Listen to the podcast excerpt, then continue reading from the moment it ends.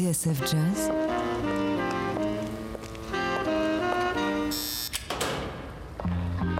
Dans les coulisses de la grande histoire du jazz.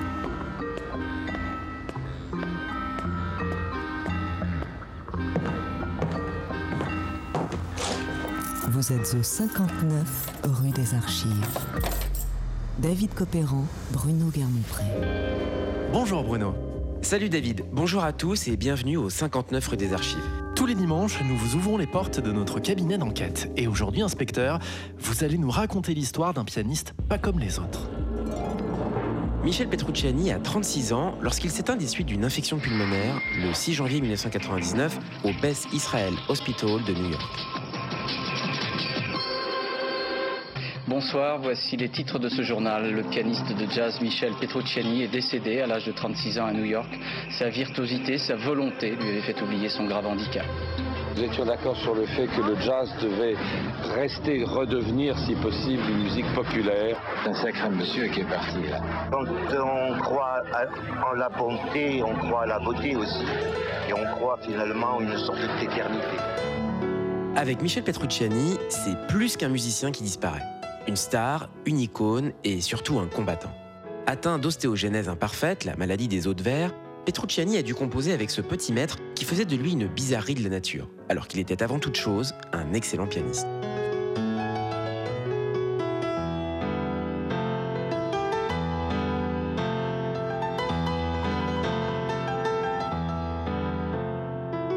Généreux, fort en gueule, jazzman jusqu'au bout des doigts, c'est grâce à une carrière menée à 100 à l'heure que Michel Petrucciani a pu prendre sa revanche sur la vie. Lui qui était capable de jouer d'une seule main, car son autre bras était dans le plâtre.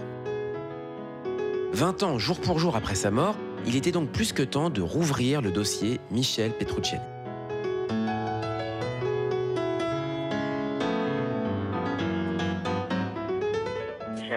Les amis, j'aime bien, euh, j'aime bien rire, euh, j'aime bien ça, j'aime bien la convivialité en fait. Oui, je serais pas, presque même à la limite parfois paillard, oui. J'aime bien ça parce que je pense que la vie, euh, il faut qu'elle soit vécue et euh, malgré que j'ai quand même beaucoup de côtés très sérieux, euh, c'est bien aussi de rire. Étagère numéro 8, boîte 4, dossier MP 1962, Michel Petrucciani, le piano en majuscule, épisode 1. L'histoire du jazz se raconte dans 59 rue des Archives sur TSF Jazz. David Copéran, Bruno Guermont-Pré.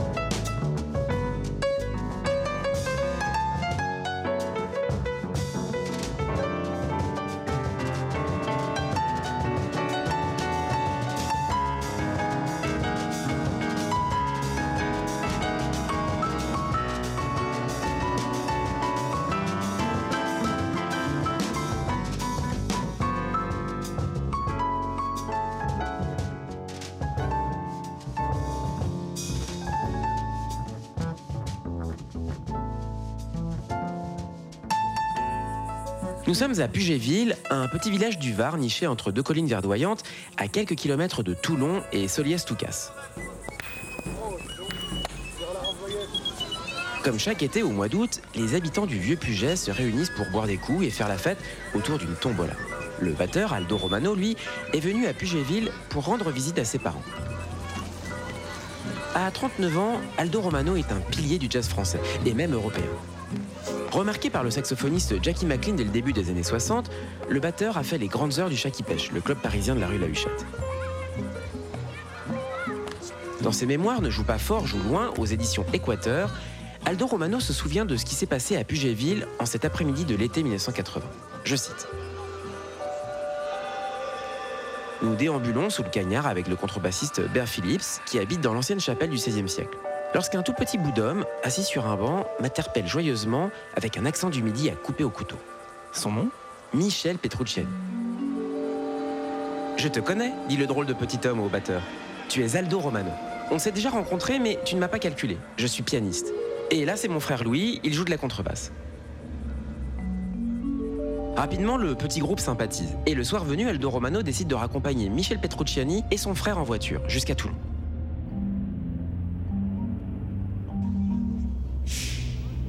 Sur la route, le jeune pianiste de 18 ans fait à Romano une drôle de proposition.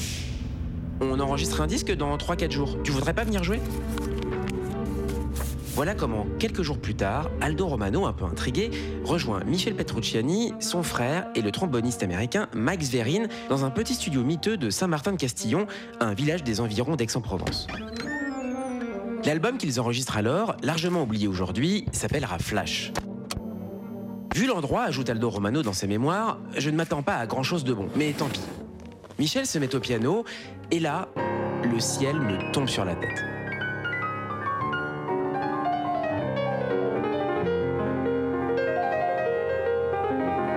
Dans les 30 secondes, je le sais, c'est une évidence, ce petit gars de 18 ans va devenir une star mondiale.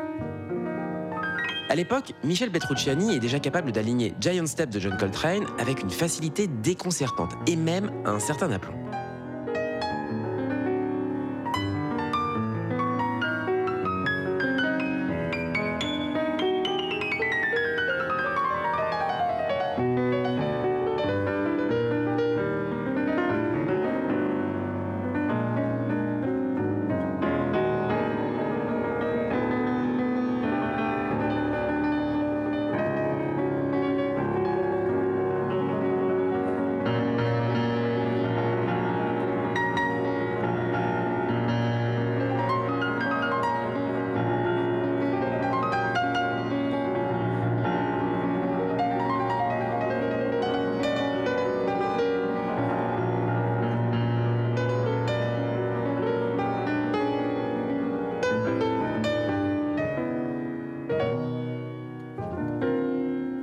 Que ce drôle de pianiste, comme l'appelle Aldo Romano, ne sort pas de nulle part.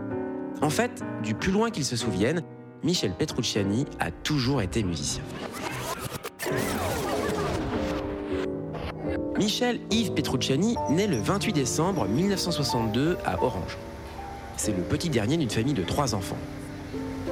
Ses grands frères, Philippe et Louis, sa mère Anna d'origine bretonne, et son père Antoine, dit Tony, employé de la base militaire d'Orange. Un homme aux ascendances napolitaines. Dans la famille Petrucciani, tout le monde est musicien, à commencer par Tony le père, qui ne jure que par le jazz et la chanson italienne. Sévère et exigeant, Petrucciani Senior s'apprête alors à réaliser son rêve en ouvrant un magasin de musique en plein centre de Montélimar, là où la famille va s'installer. Bien sûr, il entend bien profiter de l'occasion pour transmettre à ses fils le virus de la musique, comme une manière de prolonger la lignée. Philippe sera donc guitariste, Louis contrebassiste. Et Michel? Eh bien David, avec Michel, il y a un problème.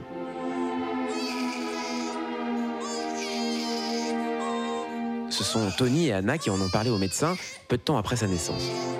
Leur fils n'arrête pas de pleurer. Et après examen, le diagnostic tombe.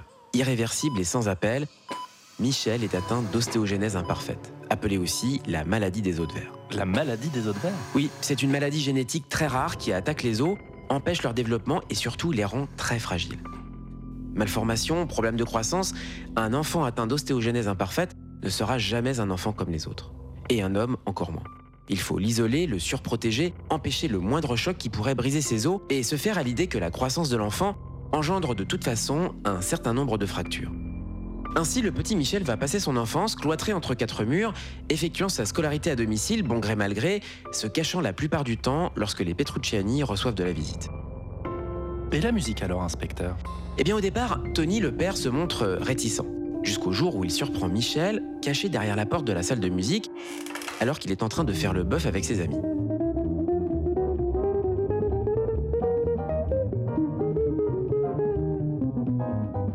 Ce jour-là, le petit Michel, 4 ans, l'enfant pas comme les autres, va étonner tout le monde.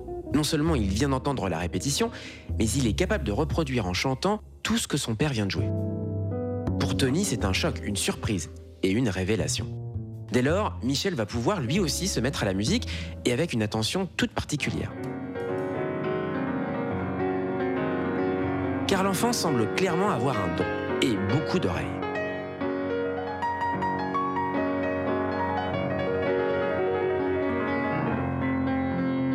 C'est la fameuse euh, anecdote du piano jouet? Effectivement, David, l'histoire est connue.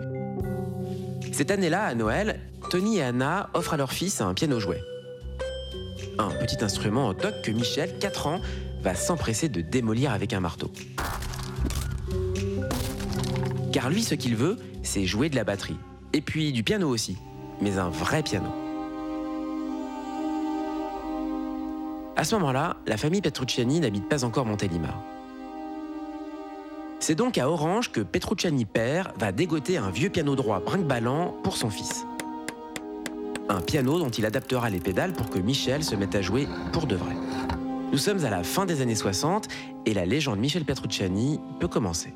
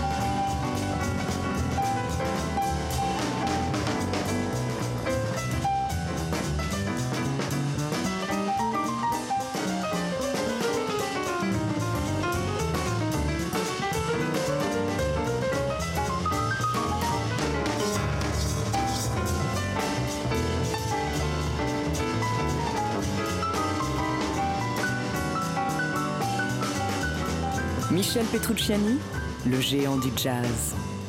Vous êtes au 59 rue des Archives sur TSF Jazz.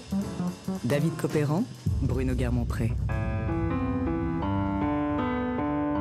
20 ans après sa mort, le 6 janvier 1999, nous rouvrons le dossier Michel Petrucciani ce dimanche dans 59 rue des Archives.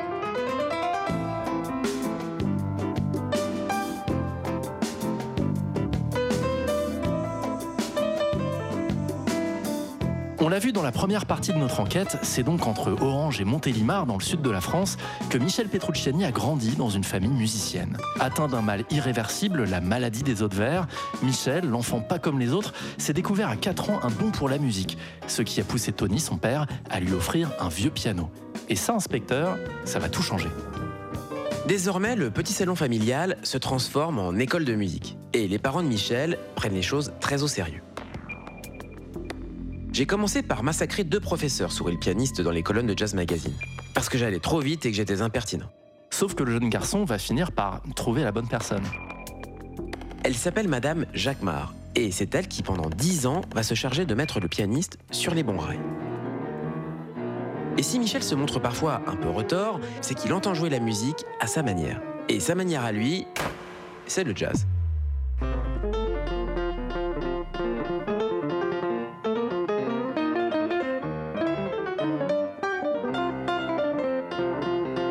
Dès que Madame Jacquemart quitte la maison des Petrucciani, c'est le père qui prend le relais. Tony et Michel s'embarquent alors dans des jam sessions endiablées, souvent rejoints par les frères Philippe et Louis. Ces jours-là, Michel s'installe à la batterie. C'est l'astuce qu'a trouvé son père pour l'initier au rythme du jazz. Une astuce qui permet aussi à Michel de muscler des jambes très fragiles.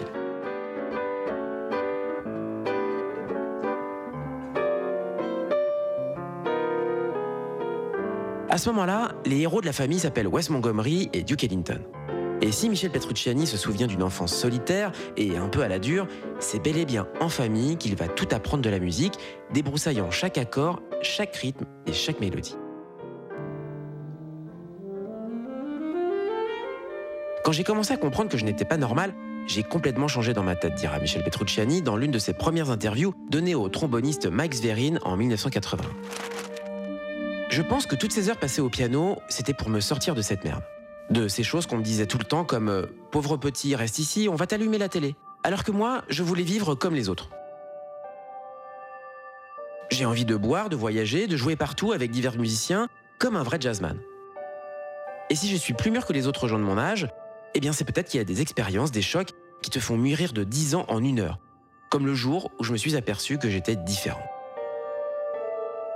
Inspecteur Garbon-Pré, justement, si le jeune Michel Petrucciani a passé ses journées entre quatre murs à bûcher son piano, comment va-t-il faire pour se faire remarquer à l'extérieur? Eh bien, David, à Montélimar, Petrucciani père a fini par ouvrir son magasin de musique. Et c'est à ce moment-là qu'il a demandé à son fils de lui donner un coup de main. Ici en accordant une guitare, là en jouant les démonstrateurs de piano.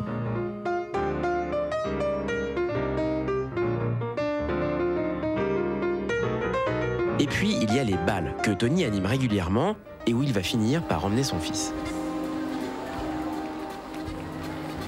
Ainsi, la famille Petrucciani s'est fait un nom dans la région. Et Michel, le petit garçon pas comme les autres, qui joue incroyablement bien du piano, commence déjà à faire tourner les têtes.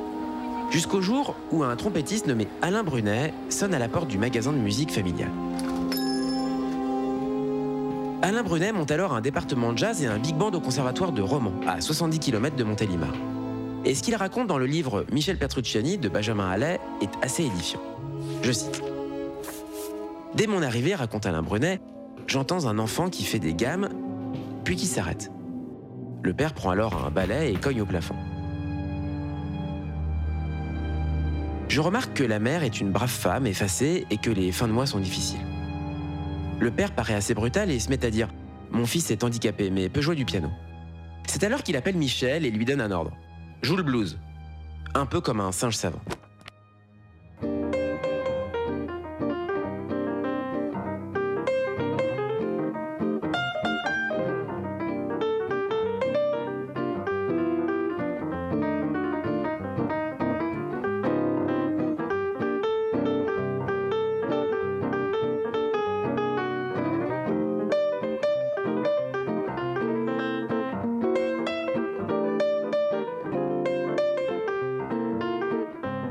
Inspecteur, cette rencontre avec Alain Brunet, elle est déterminante. Effectivement, David. Marqué par ce qu'il a vu et entendu, Brunet propose immédiatement au jeune garçon de le suivre. Il a organisé un concert en big band au festival de Cliouskla dans la Drôme et la vedette américaine sera l'immense trompettiste Clark Terry, star des orchestres de Duke Ellington, Count Basie et Quincy Jones. Bien sûr, Michel Petrucciani accepte. Nous sommes en 1975, il a tout juste 13 ans. Pianiste prodige, Michel Petrucciani se fait de plus en plus remarquer. Bientôt, avec son père et ses frères, il sillonne les clubs et les petits festivals de la région, rencontre les batteurs Kenny Clark, Daniel Humer et Charles Sodré à Montélimar, mais aussi le tromboniste Mike Zverin et le contrebassiste Bert Phillips, deux Américains qui vivent dans la région. Ainsi, inspecteur, nous sommes revenus au point de départ de notre enquête. Oui. Et voilà comment Aldo Romano et son ami Bert Phillips vont finir par tomber sur Michel Petrucciani à Pugetville par une chaude après-midi de l'été 1980.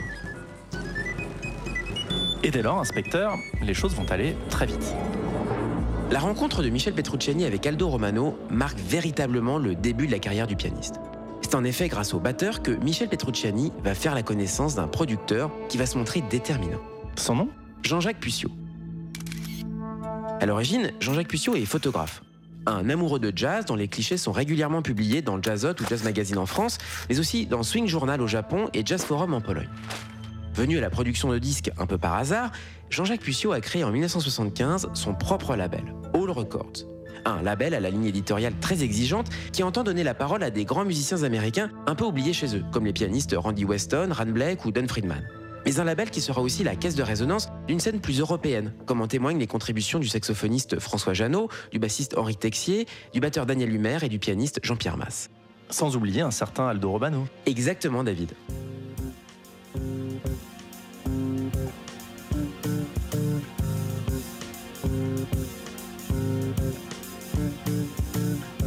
En 1981, All Records compte déjà une grosse vingtaine de publications à son catalogue, dont deux disques d'Aldo Romano. Et le batteur, encore subjugué par sa rencontre avec Michel Petrucciani et l'enregistrement de Flash, son premier disque, somme Jean-Jacques Puccio de le signer de toute urgence. Et le producteur, vous allez le voir, ne va pas se faire prier. Michel était un homme extraordinaire, au sens propre du terme, raconte Jean-Jacques Puccio. J'en ai eu la certitude le jour où Aldo Romano me l'a présenté. Son regard a suffi à me convaincre de la nécessité de produire un nouvel album sans même l'avoir entendu jouer. Sur ce, une séance en trio est calée au début du mois d'avril 1981 à Groningue, en Hollande. L'album qui en sortira sera sobrement intitulé Michel Petrucciani et laissera au pianiste un souvenir aussi vif que particulier.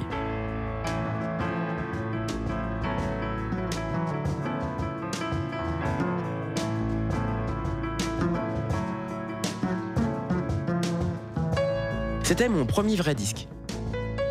Aldo à la batterie, Jean-François Jenny Clark à la contrebasse. C'est drôle, JF et moi, on n'a pas flashé. On s'est même disputé. Je lui ai dit qu'il ne valait pas Eddie Gomez. C'est moi qui étais con et arrogant. Jean-François, je le rapprocherai en fait de Gary Peacock, avec qui je n'ai pas accroché non plus plus tard. Il a un style de contrebasse qui ne m'enveloppe pas. Je suis plus attiré par Paul Chambers. Il me faut deux bras qui me serrent. Il m'avait semblé que Jean-François n'était pas complètement motivé pour la séance. Il jouait aux échecs. Aldo, lui, était motivé, mais il prend toujours les choses à cœur. Pourtant, David, à l'écoute de Days of Wine and Roses, extrait de ce premier vrai disque de Michel Petrucciani, difficile de faire la fine bouche, tant le pianiste semble stimulé par sa rythmique. Mais qu'importe, le monde est en train de découvrir Michel Petrucciani.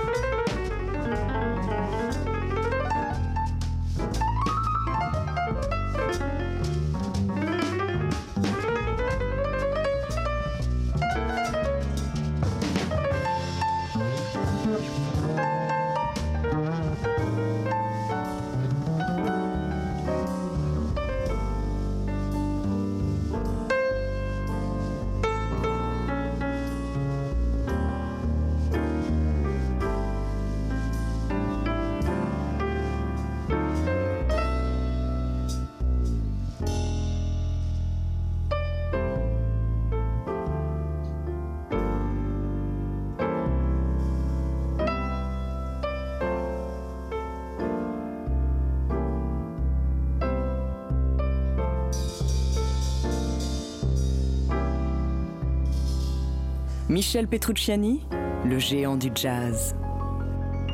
Vous êtes au 59 rue des Archives sur TSF Jazz. David Copéran, Bruno Guermont-Pré.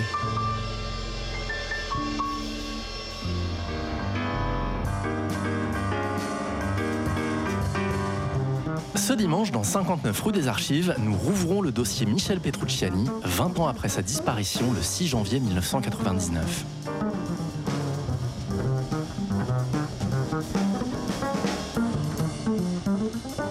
C'est donc le producteur Jean-Jacques Puccio, patron du label Hall, qui a révélé ce diamant brut qu'est Michel Petrucciani au début des années 80, grâce à un disque enregistré avec Jean-François Jenny Clark à la contrebasse et Aldo Romano à la batterie. À ce moment-là, Michel Petrucciani a tout juste 18 ans. Malade et différent des autres, soit, mais il est prêt à mordre la vie et se trouve à l'aube d'une incroyable carrière qui va l'emmener jusqu'aux États-Unis, inspecteur Guermont-Bray.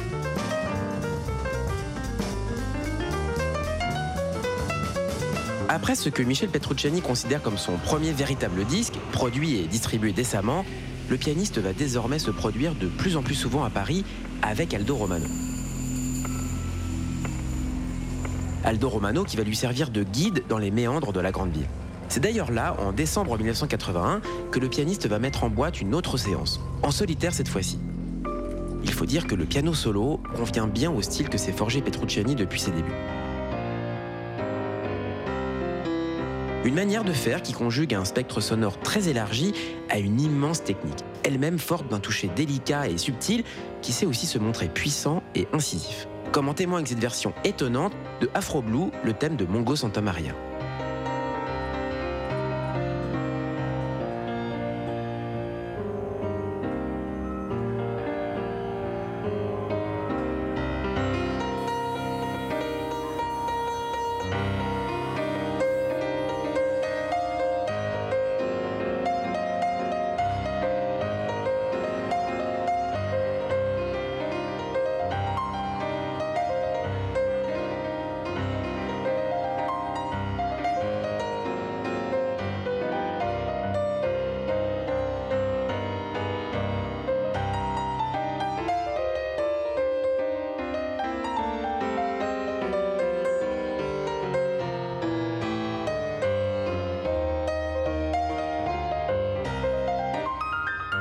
cette séance parisienne ne paraîtra qu'en 1991, soit dix ans après son enregistrement, sous le titre de Date with Time, l'association du pianiste avec le label Hall est déjà gagnante, notamment aux yeux du public qui découvre un phénomène.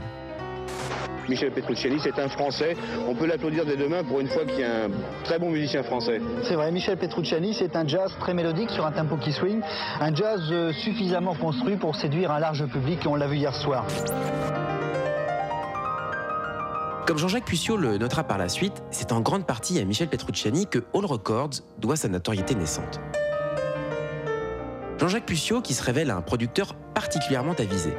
En mai 1982, Michel Petrucciani rentre de nouveau en studio pour enregistrer son premier album en duo. Et un duo avec un monument de l'histoire du jazz, j'ai nommé Lee Konitz.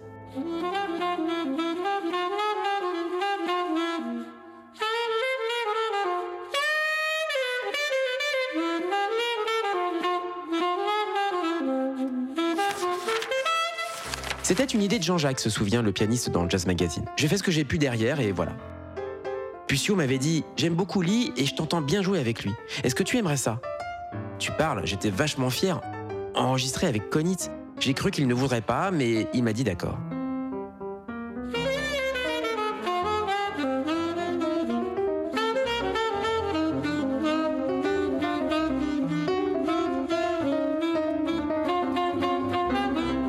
Bien lui en a pris. Exact, car l'album est acclamé par la critique et la réputation de Likonitz va faire beaucoup pour la reconnaissance de Michel Petrucciani. En fait, les albums en duo, toujours un peu acrobatiques et sans filet, ont jalonné la carrière du saxophoniste. Un sérieux client pour un pianiste qui, lui, n'a pas encore 20 ans.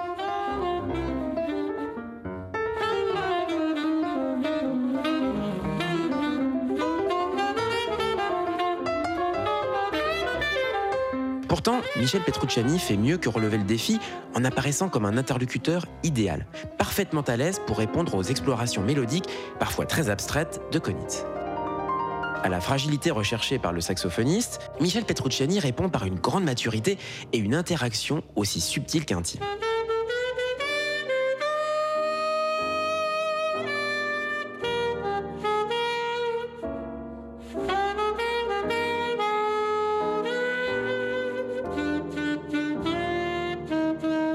Ses premiers pas discographiques qu'à la scène, Michel Petrucciani n'a jamais caché la dette qu'il devait à Bill Evans.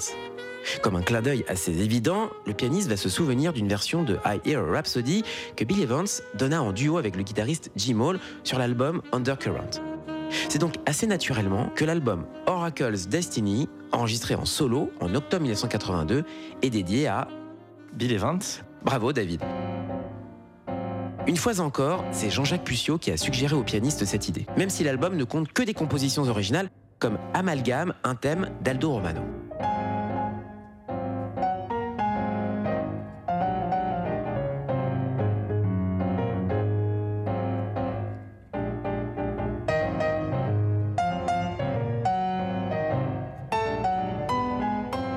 Deux ans plus tard, Michel Petrucciani prolongera l'hommage, plus indirect cette fois-ci, à Bill Evans. La manière de Conversations with Myself, le pianiste grave en effet Note and Note, un album dans lequel le pianiste se démultiplie grâce à la technique du re-recording. C'est-à-dire, inspecteur? Eh bien, comme Bill Evans l'a fait auparavant, Michel Petrucciani va enregistrer d'abord une piste, puis une seconde, qui dialoguera avec la première, créant ainsi une sorte de duo avec soi-même, comme un troublant jeu de miroir.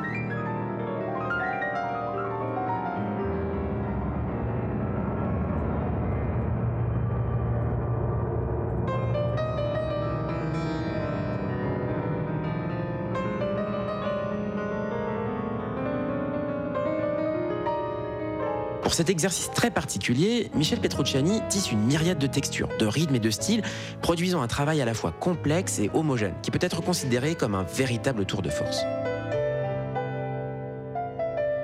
En janvier 1985, Michel Petrucciani enregistrera un dernier album pour All Records à New York avec le contrebassiste Ron McClure. Inspecteur, si je regarde précisément la discographie de Michel Petrucciani entre 1981 et 85, je vois que tous les albums qu'il a enregistrés sous son nom n'ont pas tous été publiés par All Records. Rien ne vous échappe, mon cher David.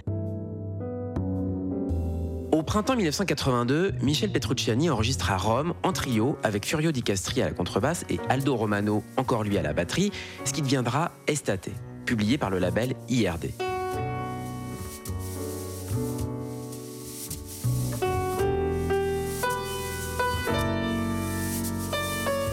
L'album italien de Michel Petrucciani peut être vu comme une sorte de retour aux sources, mais surtout comme une magnifique déclaration d'amour à la mélodie, comme en témoigne la belle version que le trio donne du tube de Bruno Martino et qui donne son titre à l'album.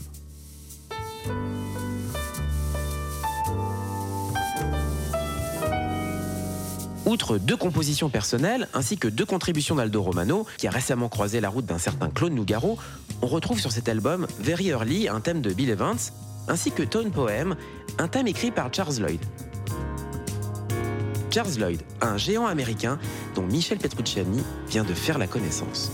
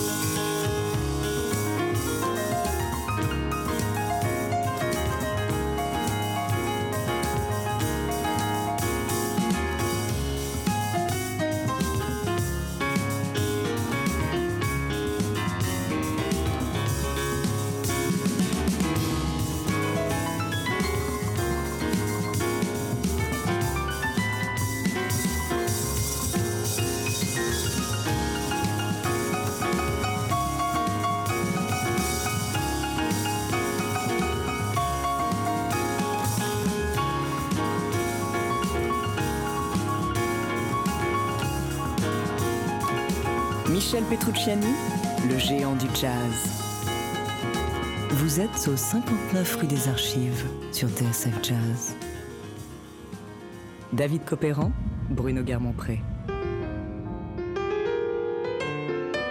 Michel Petrucciani, le piano en majuscule, ce dimanche dans 59 rue des Archives. Accompagné par le producteur Jean-Jacques Pucio, qui a publié six albums du pianiste sur son label Hall entre 1981 et 1985, Michel Petrucciani va progressivement répondre aux sirènes de l'Amérique, inspecteur Guermont-Pré.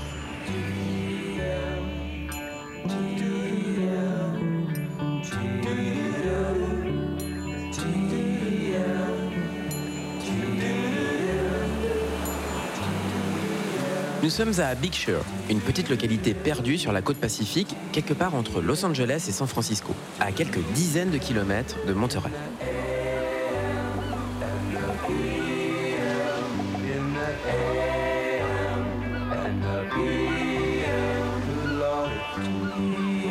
Niché entre un parc naturel, une autoroute et la falaise, ce havre de paix aux airs de décor de cinéma est devenu de plus en plus prisé. Dans un numéro de la revue Rogue, le journaliste Hunter Thompson explique comment la région est devenue un repère de hippies, d'artistes et de bohémiens dans les années 60. Je cite. Il fut un temps où cet endroit était tranquille et isolé comme n'importe quel autre en Amérique. Mais plus maintenant, car inévitablement, quelqu'un devait découvrir Big Sur. Le magazine Life en a parlé comme d'un monde à part, sauvage et romantique, et a publié 9 pages de photos pour le prouver. Après ça, il n'y avait plus d'espoir.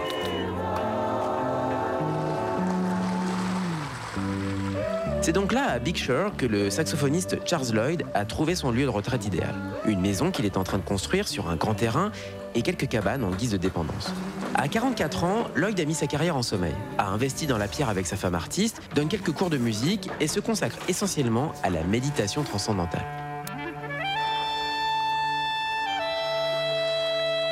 De temps à autre, il ressort son saxophone ténor et se pose seul en haut de la falaise face à l'océan.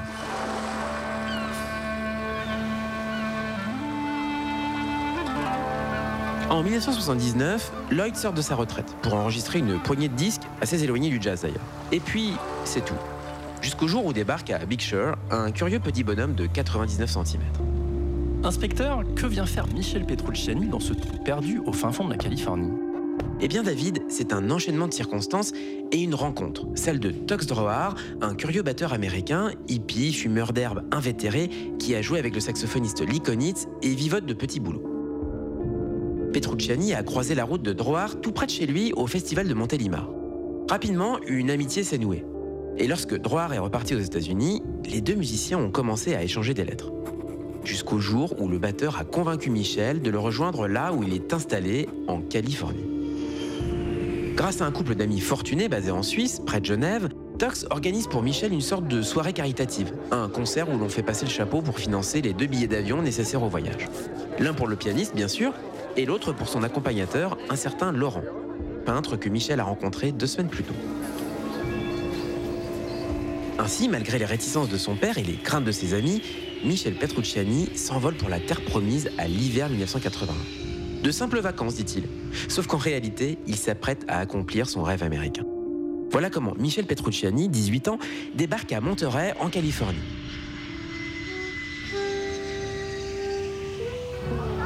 Grâce à Tux Drohar, son ami batteur, le jeune pianiste découvre les soirées de San Diego, remonte jusqu'à Los Angeles, joue ici et là, bourlingue et vit au jour le jour, jusqu'à ce que son destin le mène dans les bras de Charles Lloyd.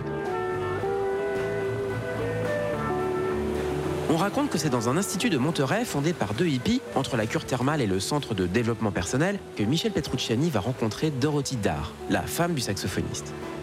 Le pianiste y joue une heure par jour devant des gens très riches et des businessmen pressés en échange du gîte et du couvert, comme il le racontera à Jazz Magazine. Mais plusieurs versions de l'histoire circulent, David. Ce qui est sûr en tout cas, c'est qu'à ce moment-là, Tux Drohar habite une petite maison dans la propriété des Lloyd, à Big Sur. D'ailleurs, c'est lui-même qui a travaillé sur le chantier. Il est en train de refaire leur toit. Au départ, Charles Lloyd n'est pas très enthousiaste à l'idée de voir débarquer Tux Drohar chez lui avec ce jeune pianiste français. Mais cela va bientôt changer. Et l'histoire, vous allez le voir, est assez étonnante. Dans son livre Michel Petrucciani aux éditions Didier Carpentier, l'auteur Benjamin Allais raconte comment les choses se sont passées. Dorothy Dar, la femme de Charles Lloyd, vient d'inviter Tux Drohar et Michel Petrucciani à déjeuner à Big Sur. Lloyd, lui, est alors à Santa Barbara. Après déjeuner à lait, Dorothy Dar propose à Michel de jouer du piano. Michel commence à jouer et Dorothy téléphone immédiatement à Charles. En maintenant le combiné sur le piano. Une véritable scène de cinéma.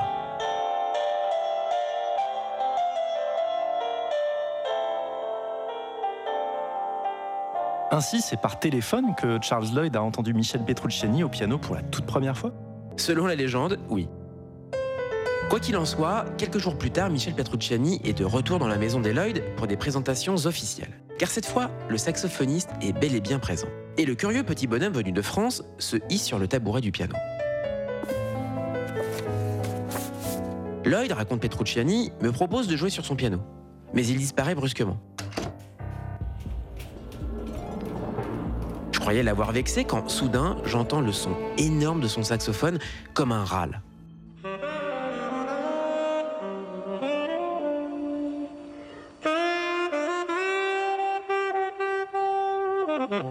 Fait, le saxophoniste vient tout simplement de se remettre à la musique. On a joué jusqu'à 7 h du matin sans s'arrêter, poursuit le pianiste. Sa femme Dorothy pleurait et Lloyd me disait qu'il avait trouvé le pianiste de ses rêves après Keith Jarrett, que j'étais son avatar et que je pouvais rester ici, chez lui. Et Michel Petrucciani va rester? Bien sûr. J'étais venu aux États-Unis parce que je voulais m'enfuir de chez moi, confessera Michel Petrucciani en interview. J'étais ado et comme tous les ados, j'étais un vrai casse-couille. Je détestais ma famille, je détestais le monde entier. Alors j'étais venu aux États-Unis parce que je pensais que ça allait me changer un peu. Et effectivement, la rencontre avec Charles a changé ma vie. Ça ne devait pas se passer comme ça, mais je suis resté.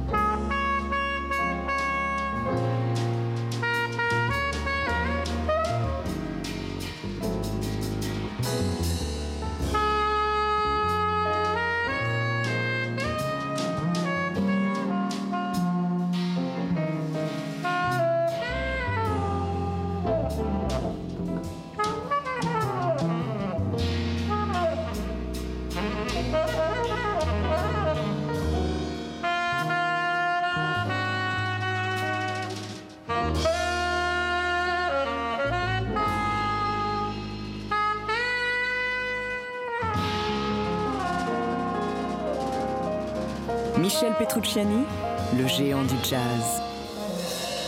L'histoire du jazz se raconte dans 59 rue des Archives sur TSF Jazz. David Copéran, Bruno Guermont-Pré. Le bureau des affaires jazz non classées sur TSF Jazz. Michel Petrucciani, le piano en majuscule, premier épisode cette semaine dans 59 rue des Archives.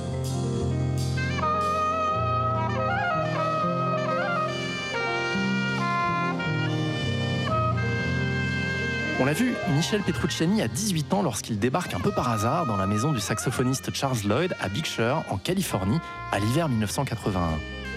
Et très vite, ce qui ne devait être qu'un simple séjour de vacances va se transformer en aventure et même en voyage initiatique. La vie de Michel Petrucciani vient de basculer, inspecteur Garmont-Bray.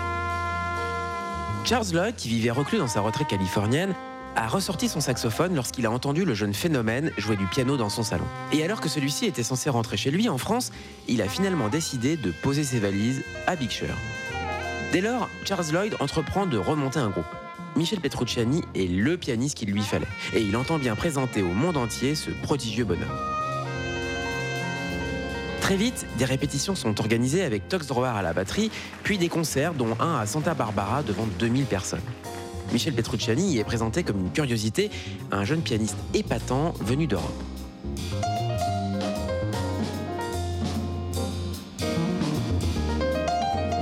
Et je suppose que ça ne va pas s'arrêter là. Charles Lloyd contacte son manager qui monte de toutes pièces une tournée internationale. La tournée du grand retour de Charles Lloyd, prévue pour l'été 1982. Claude Nobbs m'a appelé, se souvient le saxophoniste, et il nous a invités à venir jouer en Suisse. Voilà comment, le 25 juillet 1982, Michel Petrucciani est propulsé sur la scène du Montreux Jazz Festival. Il a tout juste 19 ans. Il revient de son premier séjour en Californie et sa vie a basculé. So let's welcome with Sonchip Teus on drums, Danielson on bass, Michel Petrucciani on piano. Let's welcome Charles Lloyd, the. Charles Lloyd. J'étais devenu américain, dira-t-il dans les colonnes de Jazz Magazine. Je parlais américain, j'avais un look américain. Chemise hawaïenne, veste, béret, Michel Petrucciani est clairement l'attraction du concert de Charles Lloyd au Casino de Montreux. Il faut dire qu'au sein du quartet, Petrucciani jouait exactement le même rôle que Keith Jarrett 20 ans auparavant. Celui d'un révélateur qui va pousser le saxophoniste à se dépasser. La preuve, dès le premier morceau, le pianiste s'envole dans une improvisation vertigineuse.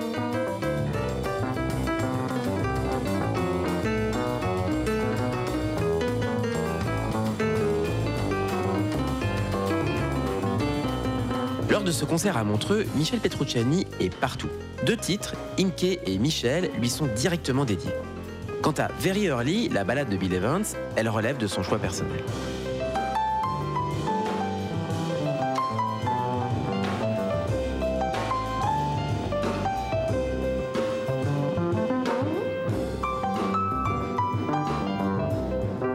Enfin, si le contrebassiste Palais Danielson est de la partie, c'est non seulement parce qu'il est un ancien membre du quartet de Keith Jarrett, mais aussi parce que Michel l'a vendu à Charles Lloyd après l'avoir rencontré lors d'un dîner. De Montreux à Jean Lépin, du Festival de Paris au Japon, cet été-là, le quartet de Charles Lloyd fait le tour du monde. Avion, limousine, hôtel, Michel Petrucciani n'en loue pas une miette et mord la vie à pleines dents. Partout, il fait sensation, de son entrée en scène jusqu'au dernier appel, lorsqu'il salue la foule et regagne les coulisses, porté dans les bras de Charles Lloyd.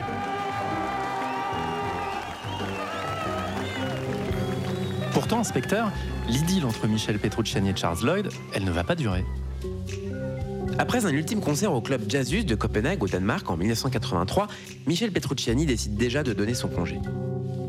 Il faut dire qu'à ce moment-là, le pianiste a franchement la bougeotte. À peine arrivé en Californie, il s'est marié avec une jeune femme, une indienne Navarro nommée Erlinda Montano. Ensemble, ils ont loué une maison près de Big avant de se replier sur un petit appartement à San Francisco. Dans tous les cas, Michel Petrucciani a besoin d'argent.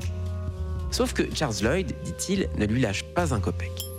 Et puis à un journaliste, il aurait confié C'est super de jouer avec Charles, mais il faut être bon tous les soirs, parce qu'il te regarde et c'est une sacrée responsabilité. Parfois, j'ai juste envie de relâcher un peu.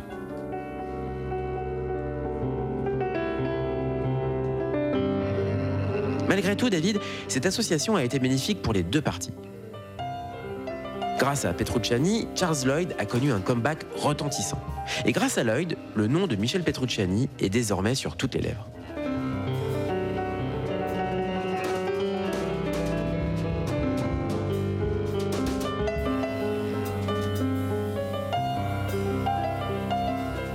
Inspecteur, nous sommes donc en 1983 et désormais notre héros ne veut penser qu'à sa propre carrière.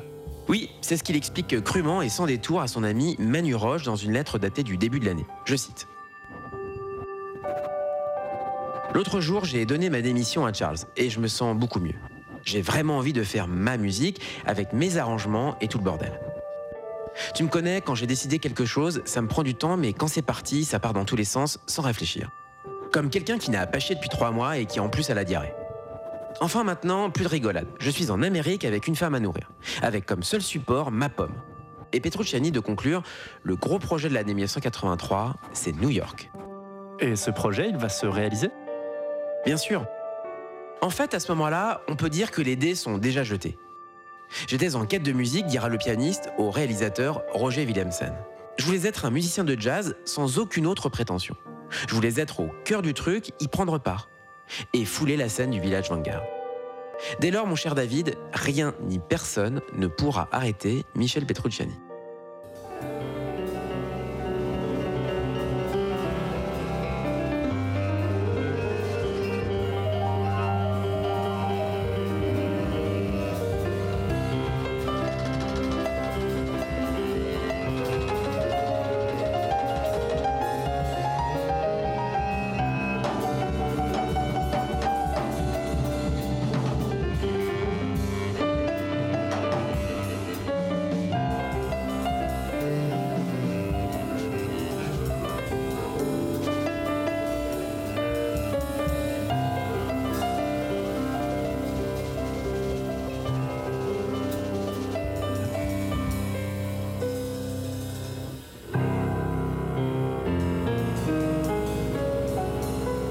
Ainsi se referme le premier chapitre de notre enquête.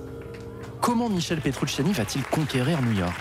Et comment va-t-il devenir la plus grande star française du jazz moderne dans les années 90 C'est ce que nous verrons la semaine prochaine dans 59 rue des Archives. Mais avant de prendre congé de vous, inspecteur Garmont-Pré, quelques conseils pour tous ceux qui voudraient prolonger l'émission côté disque d'abord. Produits dans les années 80, la plupart du temps sur des petits labels indépendants, les premiers disques originaux de Michel Petrucciani sont devenus des pièces rares. Il faudra donc s'armer de patience et chasser l'occasion chez les disquaires ou en ligne. En attendant, Universal, qui détient le catalogue du label Hall de Jean-Jacques Pucio, a sorti l'année dernière un coffret incluant le premier trio avec Aldo Romano et Jean-François Jenny Clark, ainsi que le premier album avec l'Iconite. Un coffret de la série Five Original Albums. On vous recommande également les compilations The All Years et This is Michel Petrucciani qui reviennent toutes les deux sur la première période du pianiste.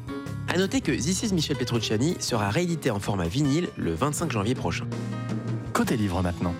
Entre biographie et témoignages intimes, Michel Petrucciani de Benjamin Allais constitue une porte d'entrée idéale, avec en prime des photos rares et des extraits de correspondance. C'est paru aux éditions Didier Carpentier. On vous renvoie aussi vers deux publications de nos confrères de Jazz Magazine, le numéro de décembre-janvier, toujours en kiosque, avec Michel Petrucciani à la une, dans lequel le pianiste se raconte à la première personne en une trentaine de pages. Un document exceptionnel. Tous ces documents et d'autres encore ont été d'une aide précieuse à notre enquête. Enfin, prenez date puisque le 9 février 2019 aura lieu à la scène musicale de Paris un concert hommage à Michel Petrucciani organisé par l'Académie du Jazz. Merci inspecteur.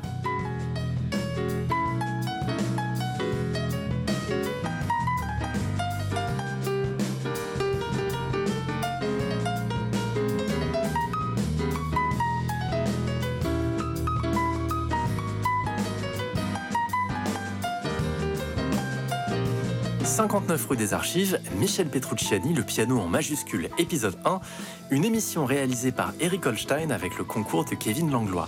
Un immense merci à François Lacharme et Philippe Petrucciani qui nous ont mis sur les traces de Flash, le tout premier enregistrement de Michel que nous avons écouté pendant l'émission. Un collector. Retrouvez-nous en podcast sur le www.tsfjazz.com et sur l'iTunes Store d'Apple. Toutes vos réactions et vos questions à l'adresse tsf.tsfjazz.com et sur Twitter, hashtag 59 rue des Archives. N'oubliez pas d'éteindre la lumière en partant et surtout, gardez les oreilles grandes ouvertes. Salut Bruno. Salut David.